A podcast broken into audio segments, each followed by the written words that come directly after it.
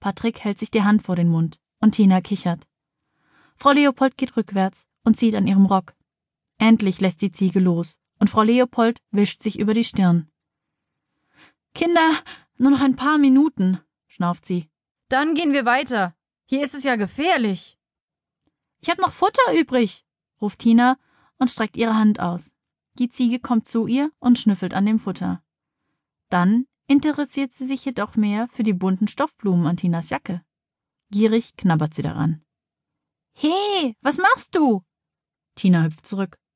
Doch die Ziege lässt nicht los und zwei Stoffblumen reißen von der Jacke ab.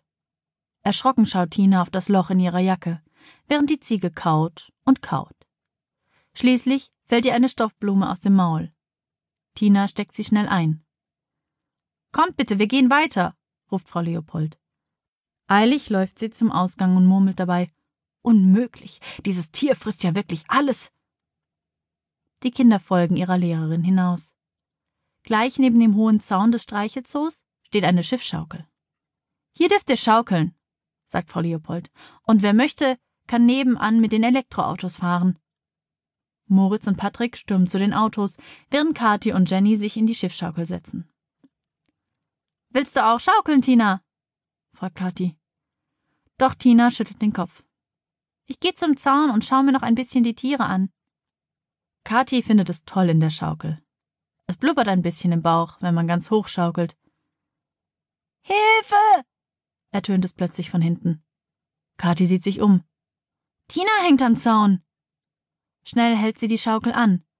Als sie herunterspringt, rennen Frau Leopold, Patrick und Moritz gerade an ihr vorbei zu Tina. Die Lehrerin schlägt beide Hände vor den Mund. Ach du liebe Güte, Kind! Komm sofort runter! Das würde ich ja, wenn ich könnte, jammert Tina. Aber meine Jacke hängt am Zaun fest. Mensch, Tina, du hast doch ein Glücksarmband, ruft Moritz. Warum hilft es dir nicht? Tina sieht nach unten. Es ist zerrissen und auf die Erde gefallen. Frau Leopold sieht aus, als würde sie gleich ohnmächtig. Mit zitternden Händen versucht sie, Tina zu fassen, doch sie kommt nicht an sie heran. Was machen wir denn jetzt? Sie wischt sich über die Stirn. Warum bist du überhaupt darauf geklettert? Ich wollte sehen, ob die Ziege meine andere Stoffblume auch noch ausgespuckt hat, antwortet Tina mit weinerlicher Stimme. Patrick tritt an den Zaun heran. Ich klettere hoch und helf ihr. Auf keinen Fall! Frau Leopold schüttelt heftig den Kopf. Am Ende kommst du auch nicht mehr runter. Dann habe ich zwei Kinder am Zaun hängen. Entschlossen faltet Kathi die Hände. Bitte, Herr Jesus, hilf Tina vom Zaun herunter. Amen. Einen Moment lang ist es still und Tina sieht Kathi mit großen Augen an. Da kommt plötzlich ein großer Mann auf sie zu. Kann ich helfen? Frau Leopold sieht ihn an. Ja, ähm, danke. Ja, ja, Sie können sicher helfen. Tina hat sich da oben mit ihrer Jacke am Zaun verhakt. Der Mann kommt ganz leicht an Tina heran. Er hebt sie etwas hoch. So, Mädchen, jetzt mach mal deine Jacke los. Tina tut, was er sagt, und der Mann stellt sie sicher auf den Boden. Danke, schnieft Tina. Frau Leopold schüttelt dem Mann die Hand. So ein Glück, dass Sie gerade jetzt vorbeigekommen sind. Ich kann es gar nicht glauben. Ich aber, ruft Kathi. Ich kann es glauben. Der Herr Jesus hat ihn geschickt, um Tina zu helfen. Tina runzelt die Stirn.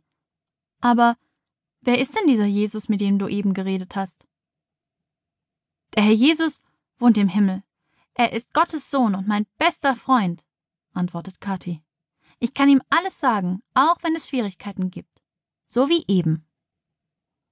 Tina hebt das kaputte Glücksarmband auf und wirft es in hohem Bogen in einen Abfalleimer.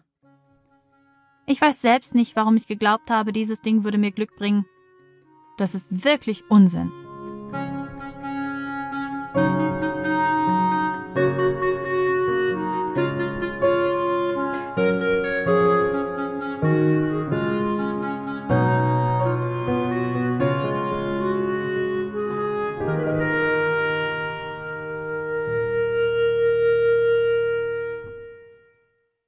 Andys größte Entdeckung.